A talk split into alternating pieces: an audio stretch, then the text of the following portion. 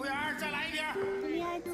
生二つください。老板儿数钱圈儿。来，我来提个酒哈，带你们哈分心儿。喂喂喂，你们开啥开啥？让我尝一下。大家好，欢迎来到九言九语的第九期，我是你们的主播七七，我是叨叨。我们今天有请了一个新的嘉宾西瓜， 西瓜要不要介绍一下自己？大家好，我是西瓜。还有什么？我是一个三岁半小男孩的妈妈。这个就可以呃映射到了我们今天的主题。嗯嗯，我们今天的主题呢就是三位女性的对话。叨叨呢，她是一个铁钉，嗯，就是她一定不要小朋友。对我呢是一个新生儿的母亲，呃，我的小朋友是一岁，对，然后呢，西瓜也是一个婴儿的母亲，然后她小朋友三岁多，三岁多也不是婴儿了，就是幼儿。幼儿的母亲。嗯嗯，这个关于育儿、生育这个话题，最近在国内都特别的有热度嘛，对所以我觉得我们也可以呃聊一聊这个相关的话题。对，因为就是自从七七当了妈妈，然后就是又多了这样的一层身份，她其实经常会跟我吐槽一些。嗯，在 在院子里和其他的妈妈交往的一些困难呀、一些困境啊，然后以及工作和就作为一个员工和作为一个妈妈之间，就是都没有，我觉得没有什么平衡的问题吧，就是你在哪个方面牺牲的多一点，我是这样认为的。嗯，差不多是这样吧。我自己的感觉就是，可能这是我一个个人的体会，就是你永远不可能找到一个平衡，只是说在你跟你丈夫的关系，你跟你其他家人的关系，你跟小孩的关系，你工作的关系，你自处的关系中，你只能牺牲掉你自处的那个部分，因为别的东西它都需要你有一定的责任感去完成。但你可能就只能牺牲到自己的那个部分，所以我自从有了小孩以后，我就一直觉得特别迷失自我。这个问题我问过琪琪，因为这一直是我特别嗯想就是非常坚定要丁克的一个重要的原因。我问过七七，我说啊这个问题我也问过西瓜，一会儿可以也也让他，我记得也可以让他，因为你我我不是问你说你现在有了当了妈妈之后，你觉得周末陪孩子的时间是你你会觉得是耽误了你自己的时间吗？或者你觉得现在陪伴孩子的时间也是你自己的时间呢？然后七七是回答我说我现在没有自己的时间。对我没有自己的时间，我的时间就永远都是 family time，就都是跟家人的时间。嗯，所以你怎么觉得？你可以再重新思考回答一下这个问题。习惯，呃，我我我记得我当时的回答就是我完完全没有意识到说它占据了我的时间，嗯就是一下子反正就是时间就都属于他了，然后我也没有觉得怎么样，就是可能压根儿就没有意识到这个问题，没有去思考过这个问题。哦嗯，我就是天天都在思考这些问题。就就虽然同为母亲，我觉得大家还蛮不一样的。对，就引引发今天这个话题，我们展深入展开之前，我们先介绍一下我们今天喝的什么酒。还有我们现在在哪儿？到凡尔赛。是的，要不叨叨先介绍一下这个经历。嗯，我们在就是上一期是在我已经决定了要来就是大理之后，然后我要坐飞机的当天早上，七七也决定要来，所以我就很开心的提着我的小箱子，然后就自己先来了。我可以很开心的、负责任的告诉大家，我觉得大理和我想象的一样。你这两天就是一直在白嫖，就是我们昨天白喝了酒，然后老板就一直说等晚点儿再跟你们算酒钱。然后今天也是就是去吃披萨布萨，对，去吃了一家披萨。然后我们去和就是新我在农场里面认识的大头去吃饭，然后我们约他一起，还有农场的二妹，就是又被他们请吃饭，然后又拒绝让我们 A A，对，所以我们这两天就一直在白嫖。是的。然后我来这一次来大理也算是克服了一些艰难险阻吧。首先我的机票被取消了三回，非常难，对，然后就要跟携程的客服交流很长时间，然后也要跟家人去沟通这件事儿。本来其实可以直接直飞大理的，但是最近大理往返的航班都被取消了很多。嗯，然后无奈之下，我只好先飞到丽江，然后再从丽江自己租了个车开过来。嗯，我在租车的当天，那个租车行的老板还说：“你真的确定你要一个人从丽江开车到大理吗？我们云南的山路很多，要不你多买点保险吧，我们还是很担心的。最近是雨季，山路又很滑，什么什么的。”我就半信半疑的买了每天一百块的保险，其实根本就没有山路。结果一路上全是高速，也没什么车，路修的也还蛮好。对啊，而且我觉得你到达时间就跟就是你到了机场提完车，然后我百度一下，两个小时二十几分钟，对差不多就开到了。路路真的还蛮好走的，对可能可能市区里稍微难走一点吧，但是高速真的一直都很好走，完全没有他说的什么湿又滑的山路，所以我我觉得自己租车被坑了。不过整体来说还是挺顺利的吧，就坐飞机，飞机上人也很少，机场人也很少，包括我们这两天去大理古城，古城人也很少，就基本上到了一个淡季的大理，但又其实是在大理最好的时间。嗯，最近是菌子很多的时间，所以真的是特别好的时间。对。嗯，然后我们前三天住在我们一直想要去的秋园，这个要不后面再讲可能。对，我们还是绕回正题。对，然后我们现在是住在凤阳山房，然后因为上午我们被带过来，就看到我就看到，就是其实还有点宿醉的我，就看到了他们吧台上放的一大桶像酱油一样的像。酱油一样颜颜色的，但我的直觉告诉我它一定是酒。嗯，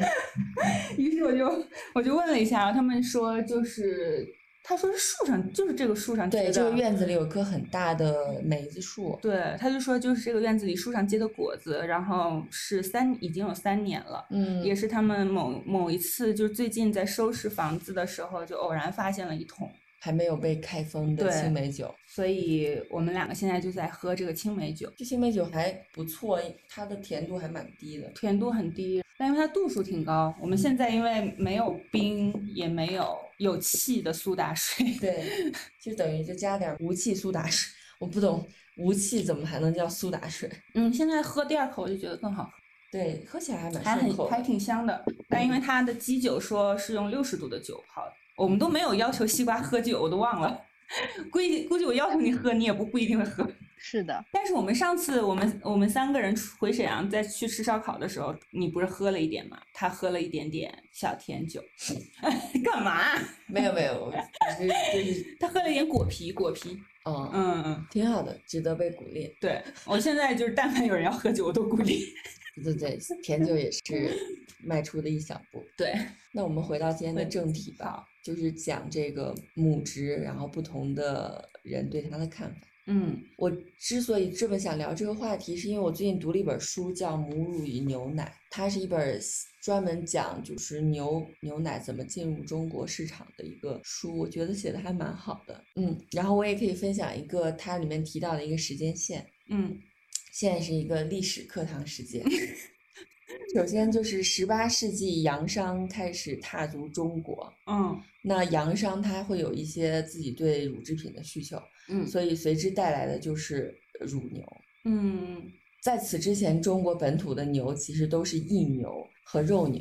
就是它只有干活儿和吃肉的功能，它是没有产奶的功能的。南方主要是水牛，北方主要是黄牛，然后这两种牛的品种其实产奶量都很低，可能比如说一天十磅，但是真正的哦奶牛一天可能能产一百二十磅的奶，就差距非常非常大。所以十八世纪洋商进入中国以后，就随之带来了呃奶牛。那十九世纪中后期的话，就在上海就会出现一些呃卖鲜牛奶的、卖炼乳的这些产品。嗯，然后呢，在一八九四年甲午战争战败之后，从来没有如此博学过我们的节目。对，就是甲午战争战败之后呢，非常可怜的是，士大夫把这次的战败归咎于妇女的无知，他会认为就是国家要亡国灭种，就是因为妇女不学、不从事任何的商业活动，所以导致这个国家的衰落。嗯然后他当时提倡就是妇女要开始学习文化，嗯，然后提高全民的素质。其实他是说，因为妈妈没有文化，所以生出来的孩子没有办法很好的教养他，是这个意思吗？呃，大体是这个意思的。嗯对，因为在此之前，中国主要的哺育方式有两种，就是除了母乳喂养以外，大家应该在很多影视里都娘看到过奶妈，就是乳 乳母。啊，乳母。他书里面说用的词是乳母，嗯对，就是其实，在当时的中国，家庭条件比较好的人都会选择乳母。嗯乳母的话，当时的筛选条件也还挺高的，就是他会要求你身体健康、长相要端正、要品行要端正。就奶还有对，善良的和邪恶的吗？就是他们会筛选乳母。嗯当时基本上上层的家庭，然后包括皇室，他们都会选择乳母的方式，嗯然后去喂养婴儿。嗯那皇室他选择乳母的原因，第一个就是也不说皇室吧，就上层家庭他选择乳母的原因，第一个是他们希望女性可以尽快的成为他们的性资源，就可以继续生育。因为哺乳的话，哦它可能会一段时间不排卵，或者嗯是它的欲望下降，但是他们不希望妈妈这样，所以就是希望会有乳母去喂奶，然后妈妈尽快的回到能生育的状态。嗯就很快的去怀第二个宝宝。然后皇室的话，它还有一个原因就是，嗯、他会希望不要让母婴之间的联系这么紧。密。嗯嗯，尤其是如果是儿子的话，他会觉得妈妈跟儿子的关系过于紧密，会威胁到他自己的地位。嗯还有就是为了减少婆媳的张力，因为当时的医疗条件比较差嘛。嗯如果让妈妈亲自喂养的话，婴儿出了任何的身体状况，家里人都会责怪母亲。但如果让乳母、让奶妈去喂养这个婴儿，这可以责怪就会对，就会减少这个家庭的张力，就是婆婆就没有办法责怪儿媳，是因为你的奶不好导致了婴儿的死亡或者生病，就主要是有这三个原因。嗯嗯对，然后除了这个妈妈的奶和乳母的奶以外，当时的社会还会用一些谷物的液体，米汤。米汤啊，然后玉米汤，就这些。嗯对，除此以外还有瘦乳，但是在当时的话，因为呃奶牛还没有进入中国，嗯，就大家其实主要喝猪奶。猪奶。对对对。那是啥味儿的？我没有概念，但是当当时他们就说有猪、牛、羊，呃，不过猪奶就是会比较普遍一些，而且好像当时的中医典籍里面会说猪奶对身体更好，哦，现在都没有喝人喝我就没有听说过有人喝猪奶，没见过喝猪奶这件事儿，这个还挺有意思的，我以前从来都不知道。就挺有意思的。那我们再回到刚才那个时间线啊，甲午战争之后，不是士大夫就提倡要妇女要学习文化知识吗？嗯他其实本来的目的是希望提高母亲的素质，让母亲可以更好的养育小孩儿。嗯结果它造成的一个副作用就是女性的意识得到了觉醒，嗯然后她们在学习了文化知识以后，也想加入到社会工作中。嗯然后到了民国时期，大家就开始追求这种工作平等、身体解放，也不再束胸，因为在民国之前，其实女性都要束胸的。嗯，她们束胸的原因就是希望自己看起来像处女，嗯，处女 就会看起来更处女难道就没有大胸了吗？反正看起来就更清纯一些吧。我觉得这是在我们的文化里喜欢的吧，就我们就会看起来比较禁欲，看起来比较清纯，比较少女。哦，我懂你的意思了，比较处女就是有点像等于是比较少女，因为我们喜欢比较少女的女人。对。然后到民国后期的话，就民国的时候，然后大家就开始提倡身体解放，而且也有人说，就束胸会导致她喂不了奶，嗯就你长期压抑乳房会导致她的、呃乳汁质量下降之类的，就当时会这么认为，所以后来就让大家不要再束胸，甚至有一段时间全国都开始严打束胸，就如果你束胸是要罚款。怎么发现你束胸？呃，每一个胸小的人都要被拉去检查。我不知道，反正就我不知道具体怎么实施。总之当时是强调曲线美，然后让大家不束胸，然后解放胸部、解放身体。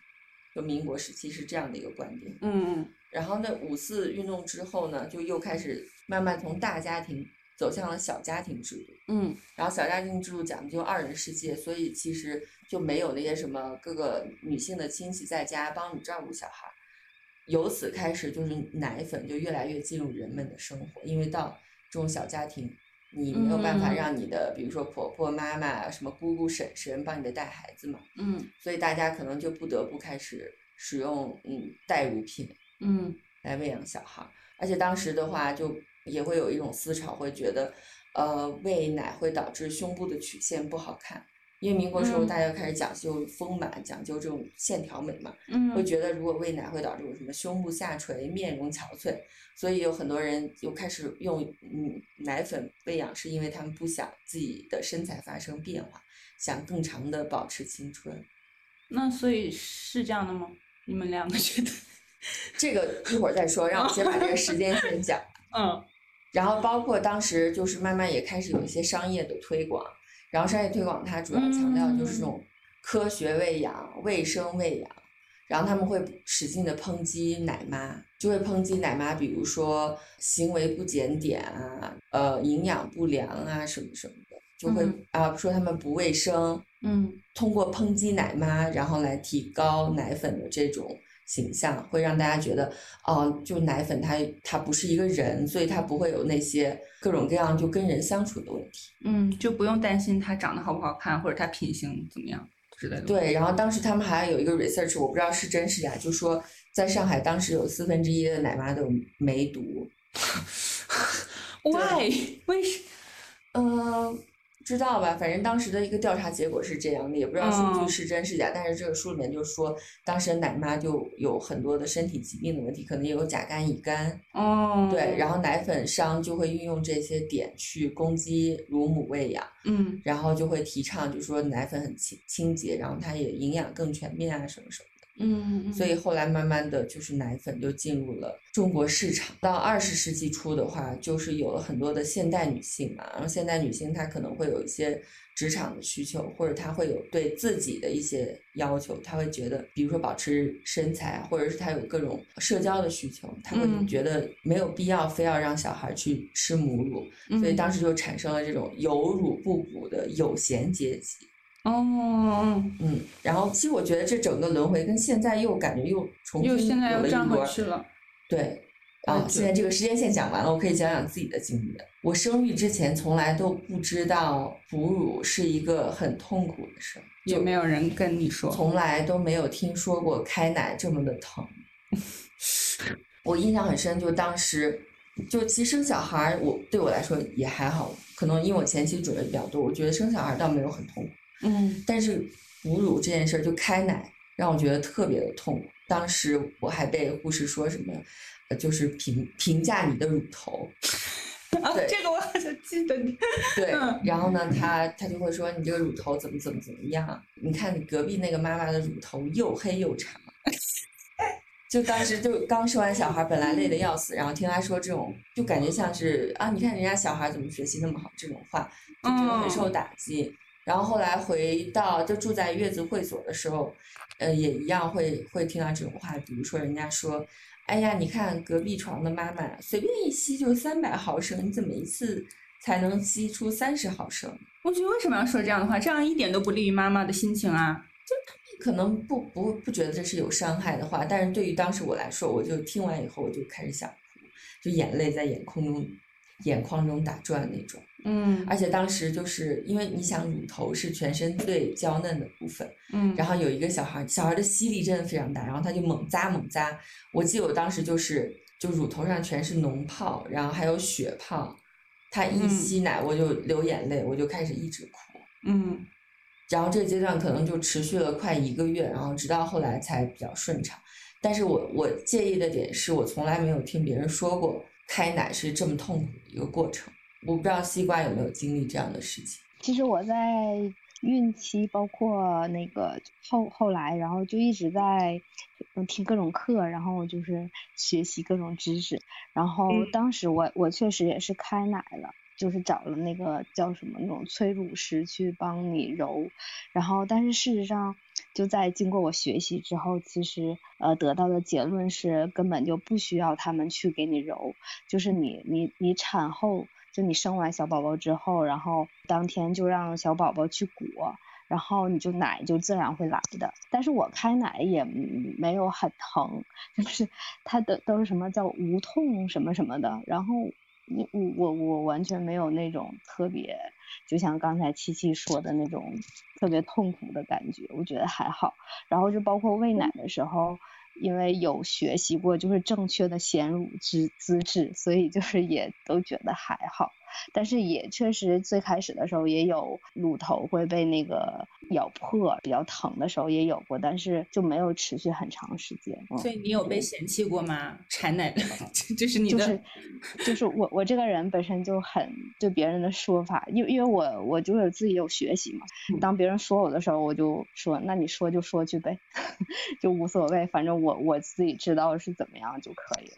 就是那个时候我我因为我是住月子中心，然后那那个月子中心它就是一般月子中心都是这样的，会让那个孩子和妈妈就是白天的时候在一起，然后晚上就分开，然后这样的话他就让你加奶粉，说那个什么保证孩子的睡眠什么的，这样的话就是你其实越加奶粉你的母乳就越少。然后我那个时候就是，呃，月子里的就是奶水就所谓的不太够。后来回家之后，因为因为在月子中心就是也不好跟人家去争辩什么的，就回家之后我就把奶粉停了，就一直在母乳喂，孩子也挺瘦小的。我妈就一直在说，你看你的奶水不够呀，然后什么你就加奶粉什么的，然后我就没听她的，我就说你就听我的，我就自己喂，就一直是就听我的，就以我的为主，我说的都是对的。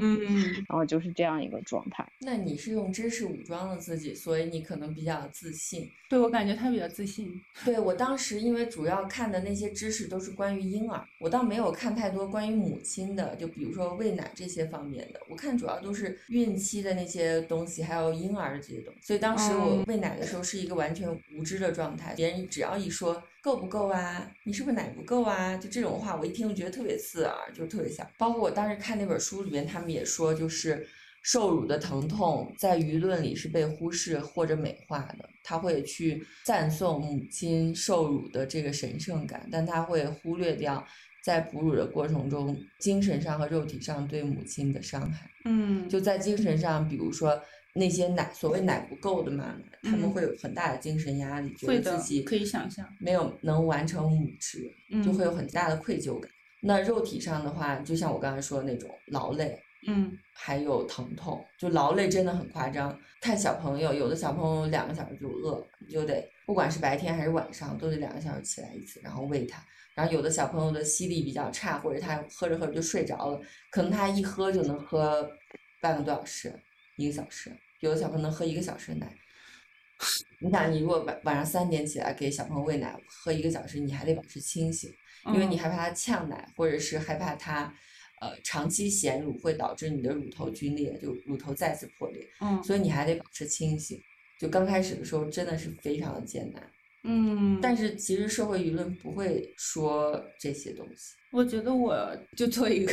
作为一个并不打算生孩子的人，但是我也听说过各种事情，但是这一部分好像我是你的知识盲区吧？对，这也是我的知识盲区。但我现在想想，如果是这么一个很艰难的过程，就可能不一定人人都很艰难，但总归它是一个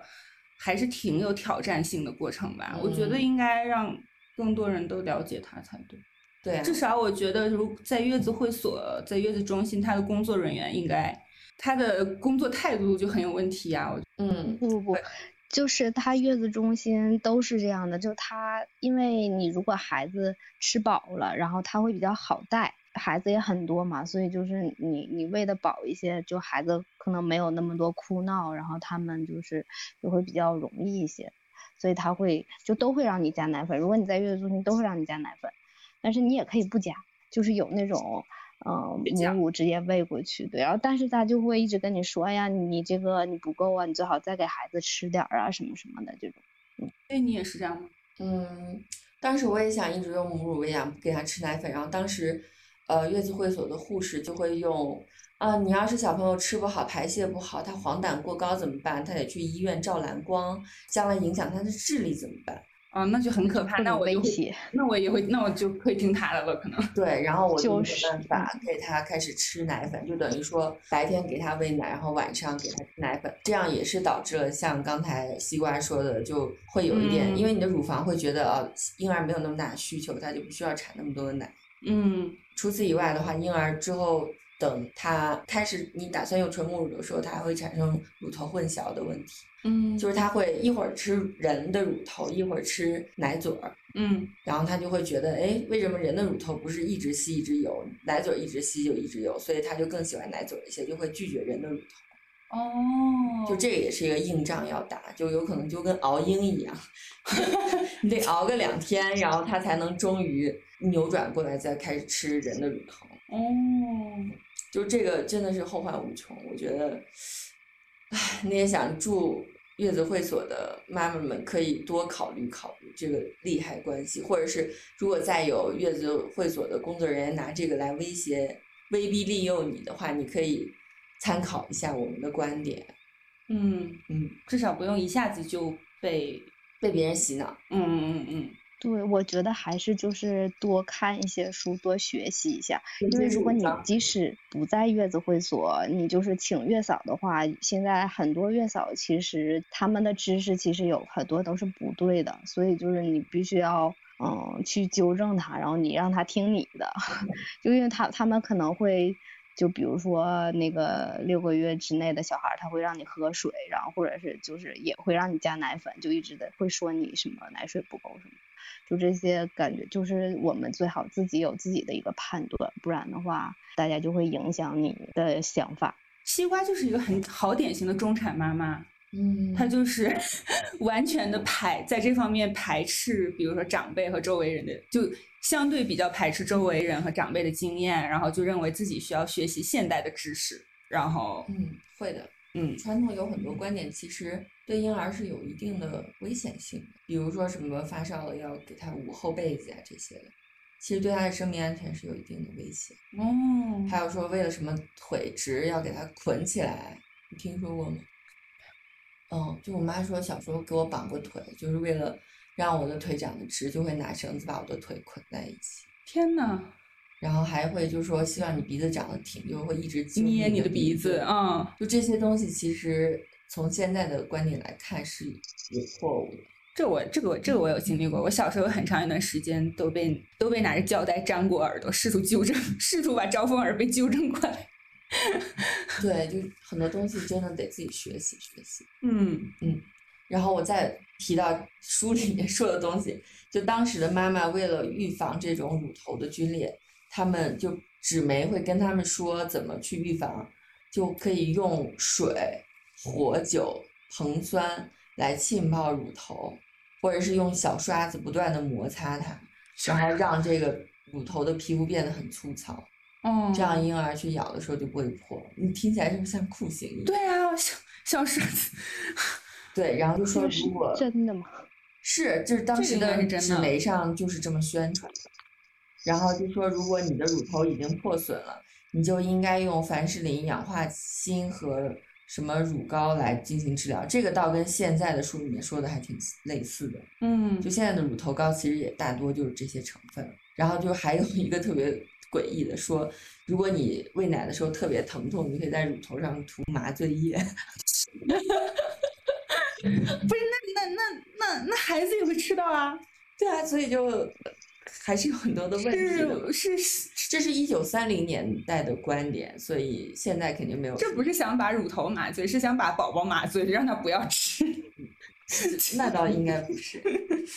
对，然后当时也会有在职妈妈有这样的困扰，你没有按时喂奶的话，乳腺会很胀痛，嗯也会引发乳腺炎。嗯，然后我听说，就是这种乳腺炎，如果很严重的话，还有可能会要做手术，然后切除乳房。我现在我刚才一直在想呢，就是以前皇宫里的妃子们就不会胀奶吗？因为他们不用哺哺乳啊，有奶妈给小朋友哺乳。就如果你完全没有喂过的话，就不会有胀奶和可能头几天的时候，你的乳房会觉得哦没有需求，然后它就不会产奶。哦这样的，嗯，嗯，断奶也是这样的一个过程，你不让宝宝吸，然后慢慢的他就奶量每日下降，最后就不产奶。哦，我觉得人体人体真的还蛮智能的对，好好神奇啊！对呀、哎，这个只是一个小故事，就关于这个喂奶的事儿。我记得，因为我们家有请一个育儿嫂嘛，然后那个阿姨第一天来我家的时候，就跟我开始讲她以前客人的一些八卦，然后就说她前两个呃照顾过的家庭的妈妈都完全没有喂母乳，因为害怕哦影响身材。嗯她当时说这个话的时候，就带有明显的批判性，就会觉得妈妈非常的自私。嗯，然后这个观点，我感觉就从一九三零年到现在就没有任何的进步和变化。他也没有考虑到，就是嗯，妈妈为什么不去喂这个奶？嗯有可能是自己身体原因，有可能是有的妈妈可能自己的精神都还没有康复过来，然后你让她每天这么高强度的去进行哺乳，其实是对她有有害的。我觉得，嗯就所有人只考虑到婴儿的健康，没有考虑到母亲她的一个身心健康。西瓜，你在产后有什么精难过精神状态不太好的时候吗？我感觉我就是心还挺大的。那还挺好的。就我我是属于产后感觉有恢复了快一年，嗯就我一直在一种母职和自我的挣扎中，我不知道是我自己想太多了还是怎么着。我也经常会跟叨叨去分享我的纠结。但我觉得你说的很多事情，我想象一下就觉得会让我很难过。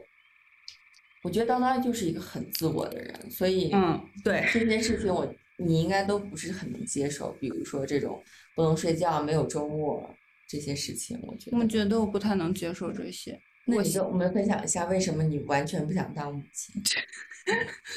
嗯，我觉得最重要的是，对于我现在就是我的这个人来说，我觉得我想要在我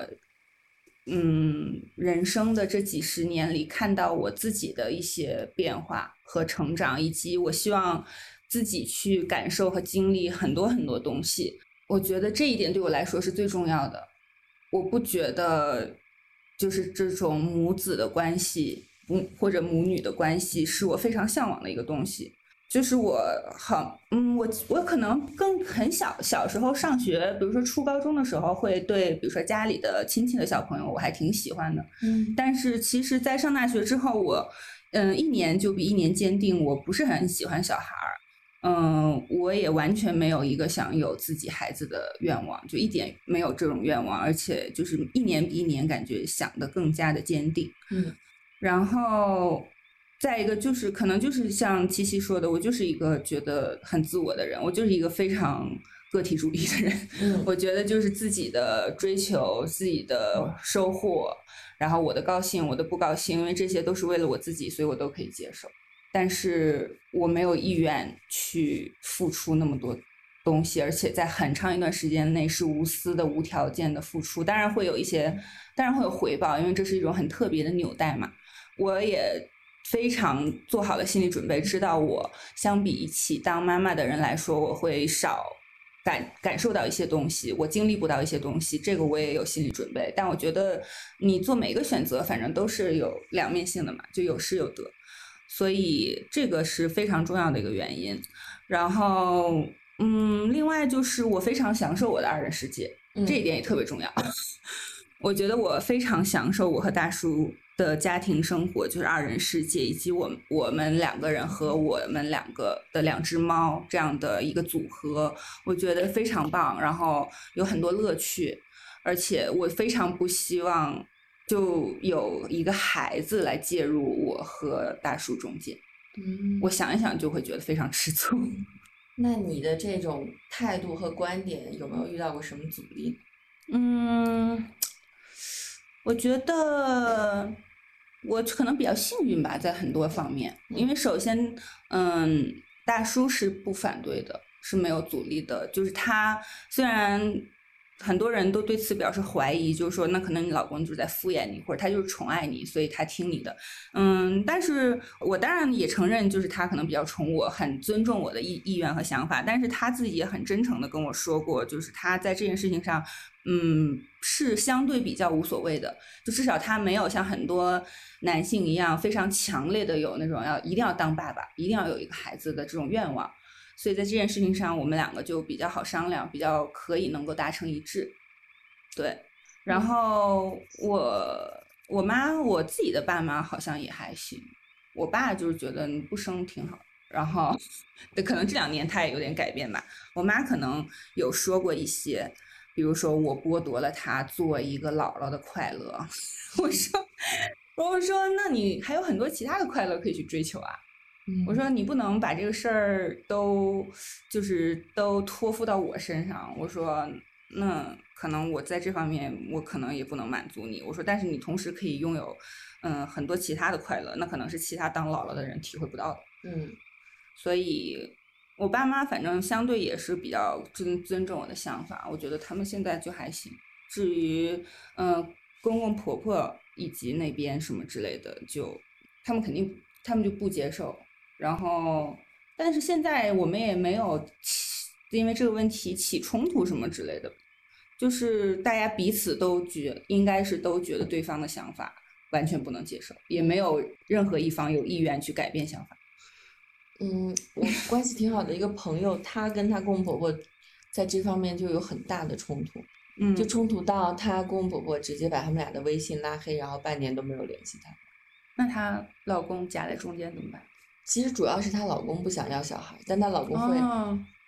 她家里人不相信这件事儿，就是嗯她公公婆婆会认为，呃，是你教唆她这么去说的，对对对，怎么会有男生不想要传宗接代？所以她跟她公公婆婆的关系非常的紧张。她一度就认为，就如果公公婆婆非要逼她生小孩儿的话，她会选择离婚。我觉得我也可能会，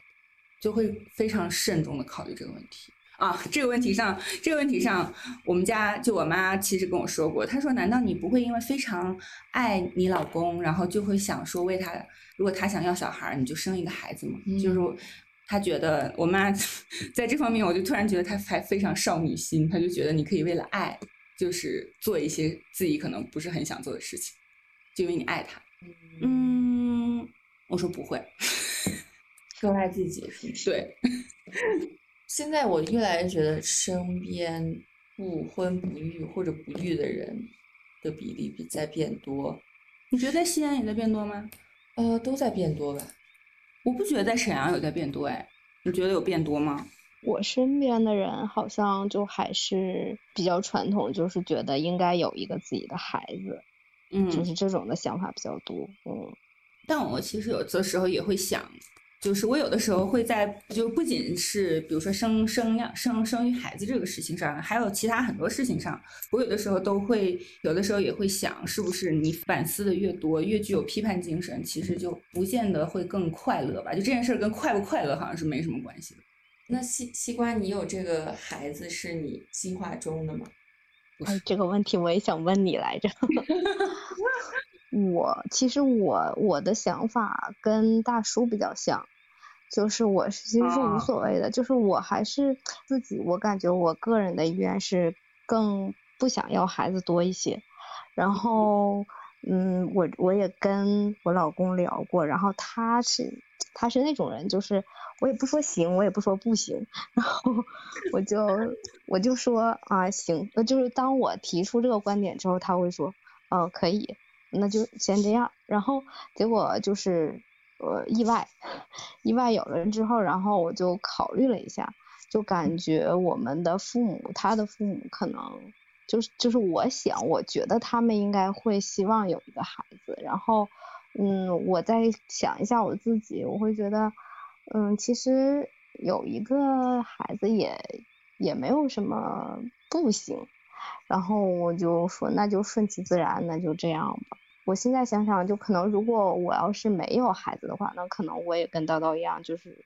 我个人是不不是很会主动去要，我是这样一个状态，嗯。总体来，就跟大叔还挺就是无所谓那那种感觉的。但我我感觉我老公应该是表面上他说啊行可以不要可以，但是我感觉他内心还是希望有一个孩子的。但是我没有，因为这个这个事儿跟他我不知道怎么去怎么聊，因为我感觉他不说实话，所以就是这个事情，嗯，这是我自我的感觉。呃，我的话，我其实是计划中的，我不是意外。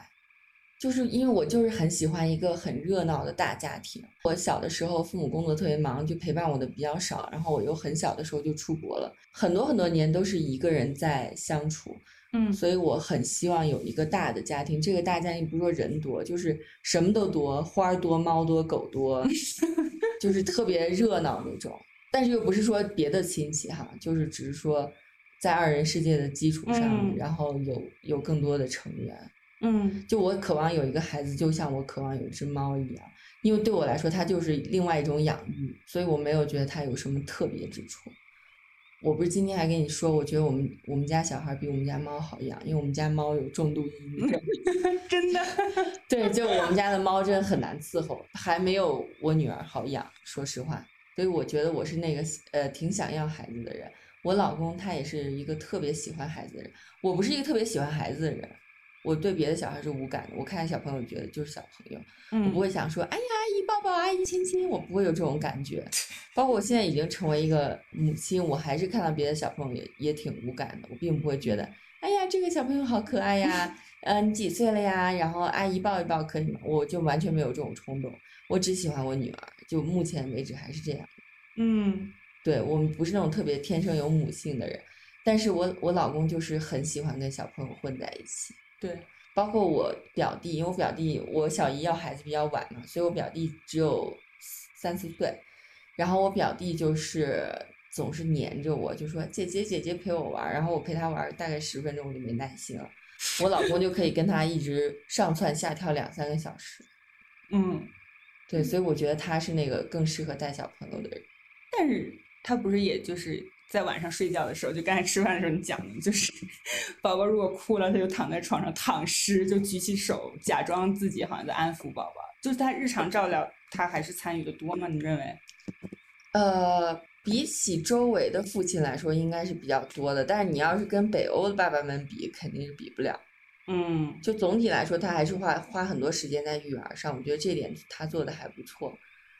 不过嗯跟我还是没有办法比，跟妈妈肯定是比不了。北欧的爸爸是照顾孩子很多吗？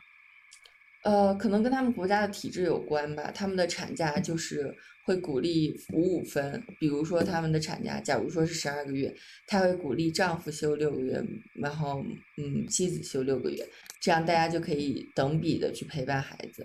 然后每年就是公司也会给出爸爸很多的育儿假，让爸爸嗯来回归家庭去陪孩子。嗯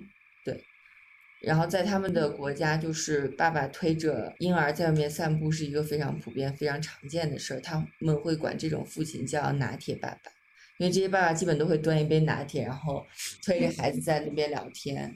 但这个场景在国内是非常非常少见的，以至于每次我老公推婴儿车下去，就会被妈妈们围观那种。就对男人要求太低了吧？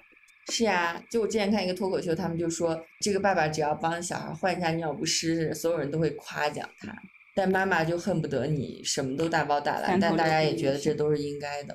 嗯对，我们这代人可能会稍微好一点吧，不过对在上一代人眼中就觉得这一切都很正常，嗯哪怕是双职工家庭，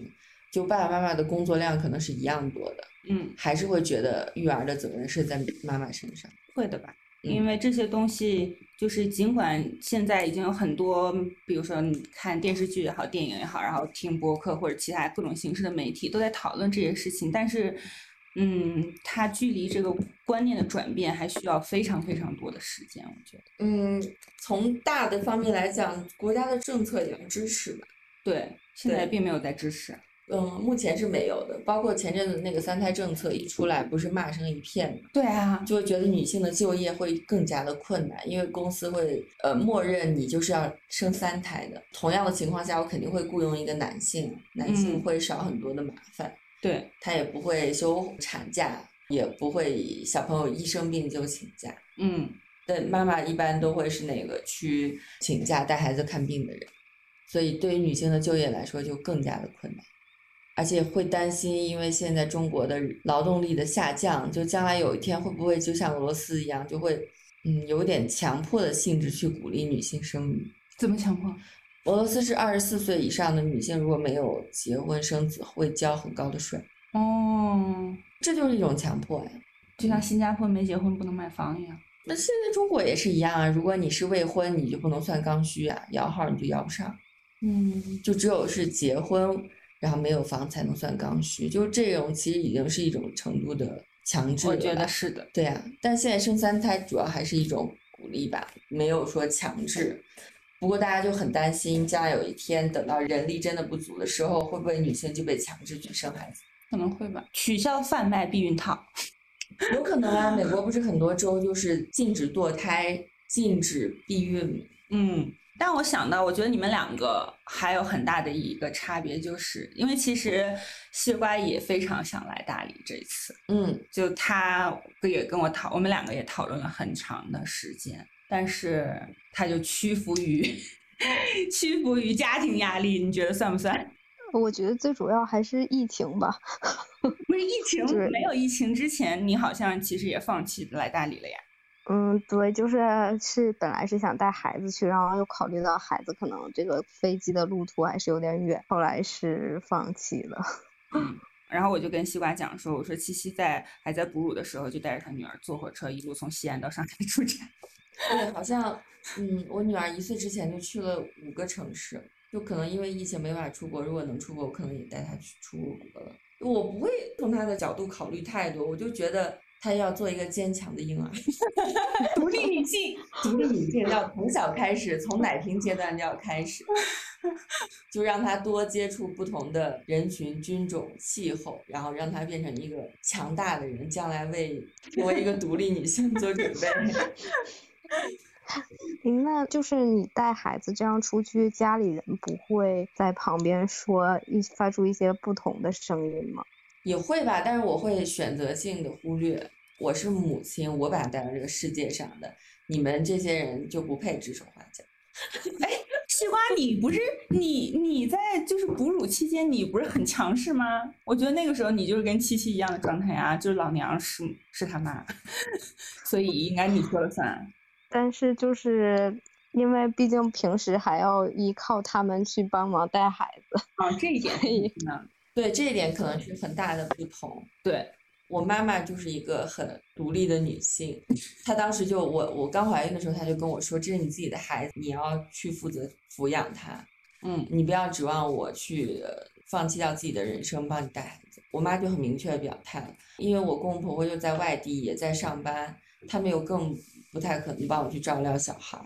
所以我当时就明确了这个孩子肯定是我跟我老公作为主力去抚养他。然后我们就请了一个育儿嫂嘛，等于是三个大人和一个小孩，还有两只两只猫，然后一堆花儿在家里，就我们家的生物密度特别大。对，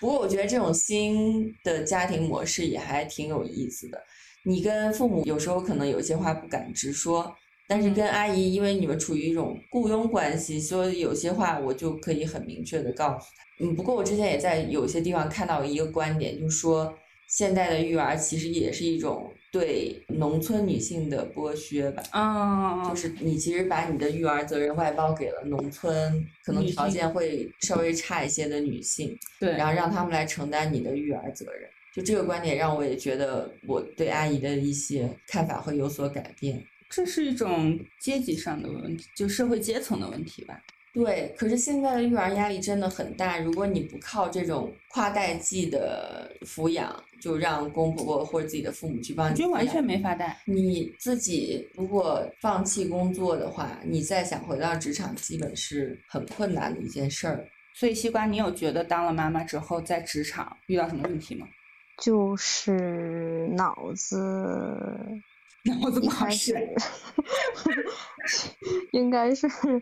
会有一些影响吧。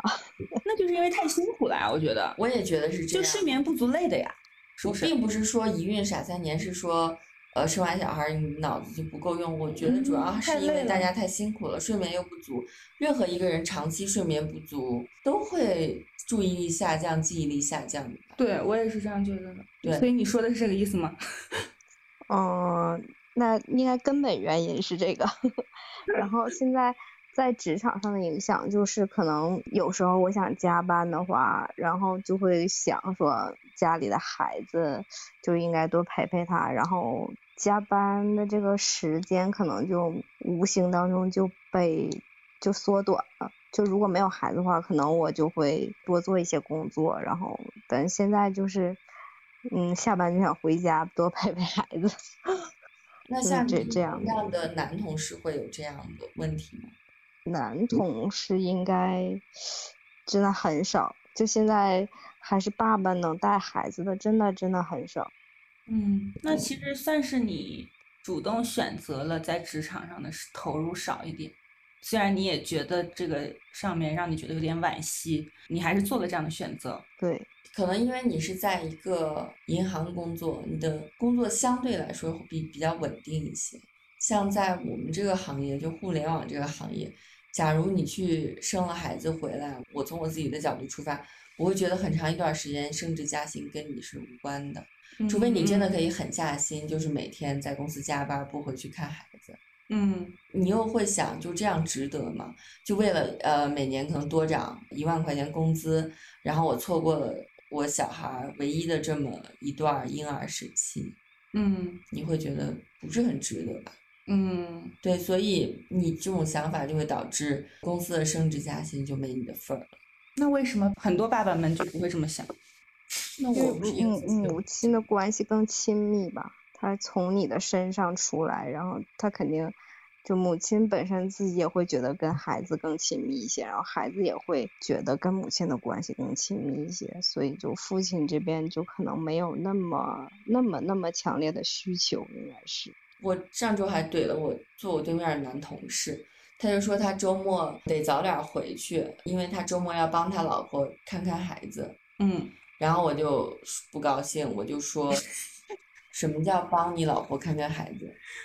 就难道不是你的孩子吗？嗯什么叫帮忙？你就像一个外人一样帮他一下嘛，你就是应该每天都照顾他，然后把他接到身边来呀、很多妈妈不是也会就是生完小孩以后，为了让老公的睡眠好，就让他住另一个屋，妈妈跟孩子睡一个屋。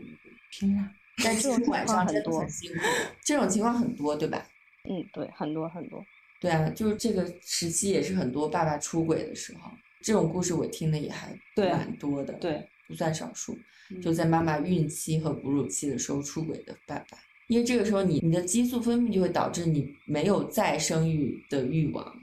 就不会有什嗯么生理的欲望，那爸爸就会觉得他的欲望还是在的，所以这个阶段我听说男性出轨的几率还蛮高。哦，但从人性的角度考虑，我只觉得真的是毫无人性。但我还是，当然，我觉得除了这些身体上的因素以外，我我我觉得还也有很大一部分，我们刚才说的好多好多问题，我觉得都还是文化上的影响，对于人的观念的影响啊。就比如说，觉得妈妈可能就是应该会陪孩子更多的时间，孩子就是更喜欢妈妈，孩子就是更需要妈妈。虽然有母乳喂养的需求，但是同时又会另外再强加一层，就是额外会再添加一层这种社会文化的色彩在里面，会的，就会让很多东西都一一层一层的加码，然后就会变得给女性的压力就越来越大，束缚也越来越大。我前几天还被别人的长辈 PUA 啊，就是我们 我们小区的宝宝们每天晚饭后都会在一个比较凉快的地方一起乘凉、一起玩儿。嗯然后其他小朋友呢，一都是妈妈陪在旁边，或者是奶奶陪在旁边。嗯但我们家宝宝就一直是育儿嫂那个阿姨陪着他。嗯然后有一天我就下班稍微早了一点，我就过来了。其中有一个，嗯，应该是一个奶奶吧，然后她就说：“哎呀，就是谁谁谁的妈妈今天终于出现了呀，呃，很难得见到你呀。你看别人的妈妈都在，就你不在。”关你屁事！对，我就心想说我，我的工作真的很辛苦，但我那一刹那又产生了一点就是不太好的想法。我内心的当时一刹那的想法就觉得老娘挣的钱比他们多，就我会当时会那一刹那会有点鄙视家庭主妇，嗯，就会觉得我是一个有社会价值的人。但我后来又反思了一下这件事儿，就我真的觉得家庭主妇是一个很难做的事儿。我也觉得，我一直都是这样觉得。不过在那一刹那，就是我在被别人鄙视的时候，我又赶紧就想抱一颗救命稻草嘛，我就会觉得我赚钱多，然后我就比家庭妇女强。嗯对，但我又自己反思，我觉得这是一个不好的想法。嗯，我们就是太爱反思了。对我就是特别爱反思，我天天内观。现在我我真的觉得小区里面的家庭主妇的比例在越来越高，因为现在的育儿压力真的非常的大。而且很多学好的学校不是都会对，会要求一方家长去全职照顾宝宝，对啊。大家就会默认是母亲。哎，其实有也有一段时间，西瓜在纠结过把他孩子去上华德福什么的。就华德福应该还好吧？为啥？什么叫还好？就还有就不会说要求你什么要看父母银行账面的流水，这应该没有这种诉求吧？有吗？没有没有，他他就是很正常的一个幼儿园。华德福应该只是一种理念吧。对对对对对，对，它跟这种没有关系。就是我听说一些很高级幼儿园会看父母的银行流水，然后会看你的职业，嗯呃，会看你的教育背景，然后会要求有一方在家全职照顾宝宝。你像这种情况下，肯定大多数时候在中国这个语境下，会是妈妈做出这个牺牲。嗯，而且这个你你不仅要在家全职照顾宝宝，你还得混这个呃妈妈贵妇圈太难了，太吓人了。对对对，我同事前两天还跟我分享一件事儿，就说他小孩儿上的就是嗯西安当地一个很好的幼儿园，所以当地他们有的时候家长会聚会，因为我们都是做互联网的嘛，说白了就是 IT 女，就是可能穿的会比较休闲舒适，因为平时工作强度比较大，嗯可能也不会化多浓的妆，也不会有那么多的呃钱或者精力去做头发、做皮肤保养、打玻尿酸之类的。但那些妈妈就非常精致，可能会穿那种顺色的衣服什么的，然后会哦背名牌包之类的。她就觉得当时去参加那个家长会，完全是灰头土脸的感觉。她去完一次以后，之后就不想再去了，但是还是要去啊。可能就会让爸爸去吧。毕竟爸爸不会被这个同样的标准去评判嘛。嗯，嗯，可以理解这种圈子内相处的压力。我没有办法设想我去混这样一个圈子，我觉得是太难做人了。比如说，他们都关注的是香奈儿最近出了什么包，爱马仕出了一个什么什么丝巾，我可能就是想说，就是堆肥，或者是考一个什么潜水证之类的，就会想了解这方面体验类的东西吧。我可能对其他那种消费主义东西不是特别感兴趣。嗯嗯，所以我觉得我没有办法混这种圈子，太难了。就这件，我就说这这件事儿就会导致很多人可能不不想生育，不想结婚。会吧？我其实都不，我我甚至觉得，因为嗯，因为有一个宝宝会导致，就是大家庭，就包括不不仅是双方父母，还有其他的亲戚，这种伯伯、什么阿姨等等，不拉不拉之类的，我就也不希望我的各种家庭关系都因为有了一个孩子而变得更加紧密。嗯，我很我也很排斥这一点。不过说点乐观的事儿，自从有了我女儿以后，我家现在好多红包，就是特别多现金。我现在都懒得数了，别人给我发红包，我就直接撂到抽屉里。好凡好凡尔赛，你每年可以多攒点钱。对我每每年可以多攒好多钱，以前都是一直给别人发红包，现在有了一个小朋友，尤其是个新生儿，去谁家都有红包。就是西北现在有一个就，也不是说现在，就一直有一个规矩，就是如果你带一个新生儿去别人家，第一次见面，人家是一定要给你包红包的。嗯，对，所以我就现在都不太敢串门儿，就一串门儿人家就给你钱，就还挺尴尬。嗯，会吧？而且就就算是同辈人也要给包红包。哦，那我要是在西北，我应该压力很大吧？我应该不想让任何人来我家。确认每次要确认一下你带孩子有没有孩子？带孩子就算了吧，要不 就是好处就是现在真的可以收很多红包，就特别期待过年。年终奖无望了，可以通过包红包赚回来。我们时间也差不多，要不西瓜分享一下，你觉得有孩子以后哪些比较好的事儿？对，你必须要说出来一条。对，因为我们今天全程劝退，不符合社会主义核心价值观。对，嗯，那就可能是我学习了更多的知识，就是如果这些知识我没有孩子，应该不会去接触。就是今天的你比昨天都都会变得更博学。每一天你都在进步。对 对，很多育儿的说，嗯对，就是就包括精神上的，对于人性的这个探讨，包括生病了应该怎么做，这些东西都是以前我没有研究过的。确实就是通过学习得到了很多知识。比如说像你今天提到这个 evidence based medicine，啊，我都忘了。你能给我们讲讲这是什么吗？对，这个这个是那个什么循证医学，就是也是我生完孩子之后加入了一个群，然后他讲的主要就是你生病了，然后他会依据一些证据循证寻找遵循证据，然后去结合你的情况给你进行一些安全而且有效的治疗。就比如现在就是有很多滥用那个药的情况，就是有嗯很多时候其实是没有必要去吃药的，尤其是给小孩儿，就是对孩子不太好。然后包括有一些药其实都不太适合小孩儿吃，但是现在的医院真的就是你去看病，他就会给你开这些药。我现在就觉得幸亏我学习了这些知识，然后就让自己的小孩儿少吃了好多药，嗯，就觉得那你也应该是这是我能做的。妈妈真的是有了小孩以后变得非常全能，又能治病，然后还能 但你这个，嗯，因为我我们吃饭的时候，她老公好像对此就有点质疑吧，是不是？对，就是他会他会觉得我被洗脑了。但是爸爸有花时间在了解这些东西吗？他反驳你，他也有嗯有一些依据吧？就是因为就是这有，其实就是现在他讲求的一些东西，就是这个循证医学说的一些东西，就是很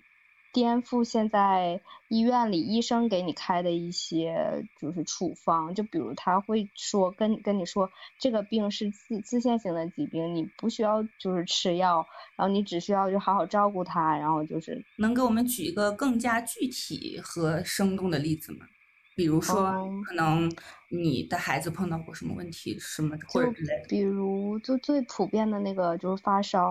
然后发烧就是其实现在就是家长也很焦虑嘛，就是如果孩子发烧就一定要吃药，吃退热药，然后什么，其实这些就是不是每一个时候都必要的。就是我举个例子是之前。嗯，我我孩子可能一岁多吧，应该不到两岁，就是得了那个疱疹性咽峡炎，就他跟那个手足口很像，手手足口应该听过吧？啊，嗯就是当时他就是发高烧，然后发烧到三十九度多，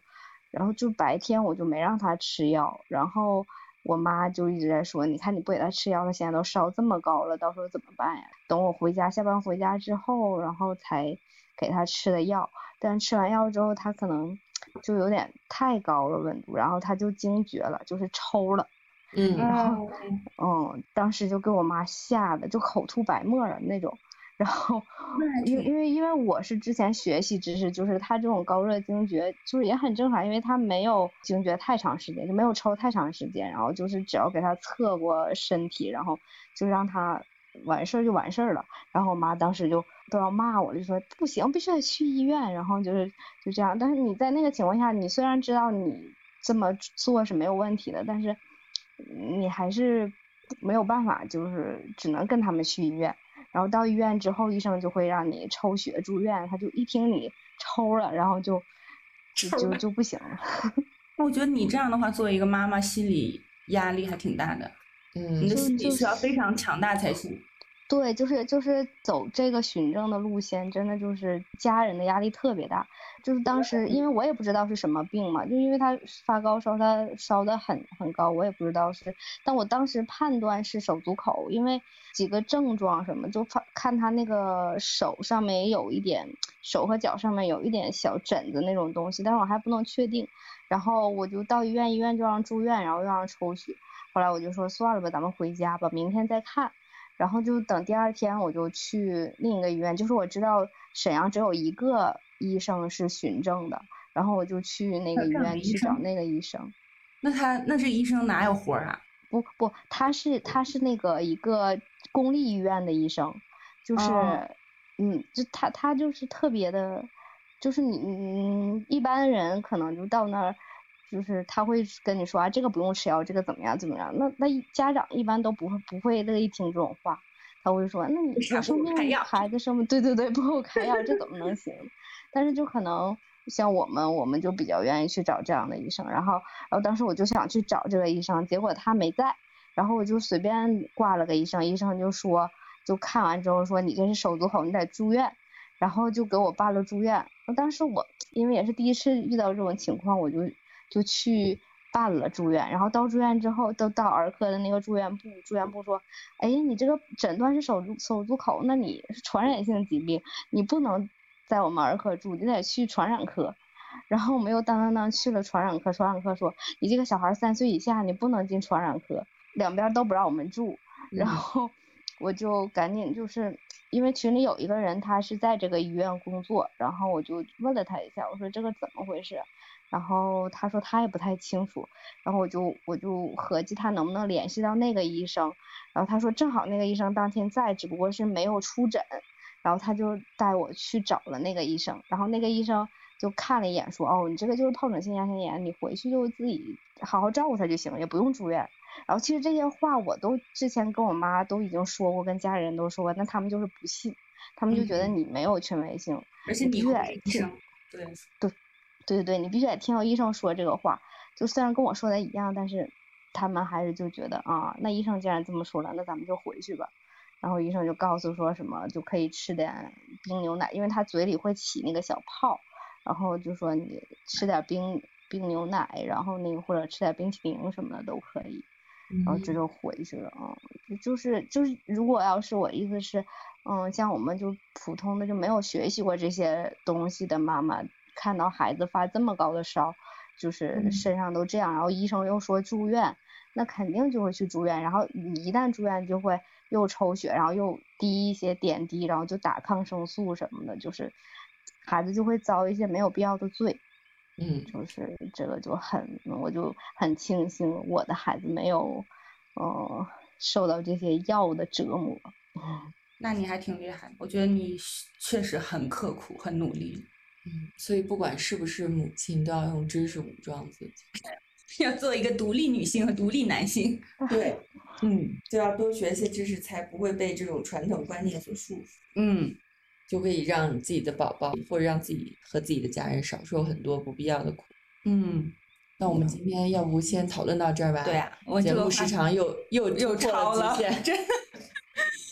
好，因为这个话题可以，我们可以无休止的聊下去。嗯就因为它太复杂，很多面，又涉及到很多的人和关系，是的，所以我们今天就先聊到这儿吧。嗯，谢谢大家的收听，嗯，也谢谢西瓜和我们分享了行政医学。是的，嗯，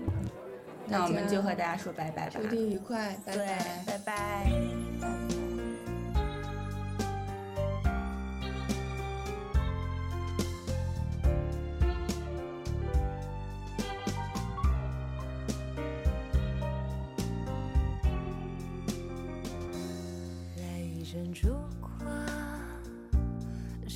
在他脸上，声音若沙哑，就多了些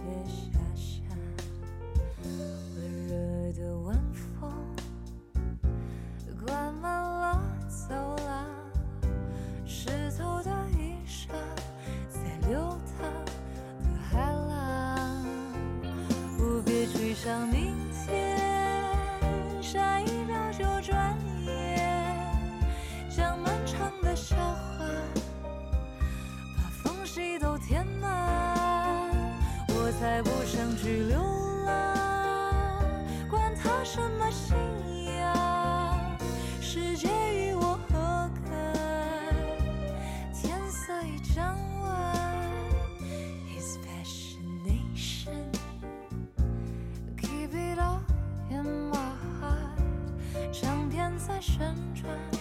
让我抽完这支烟。Just stay here with me，哪怕只闲逛，什么也不做，我也会在这个星期天的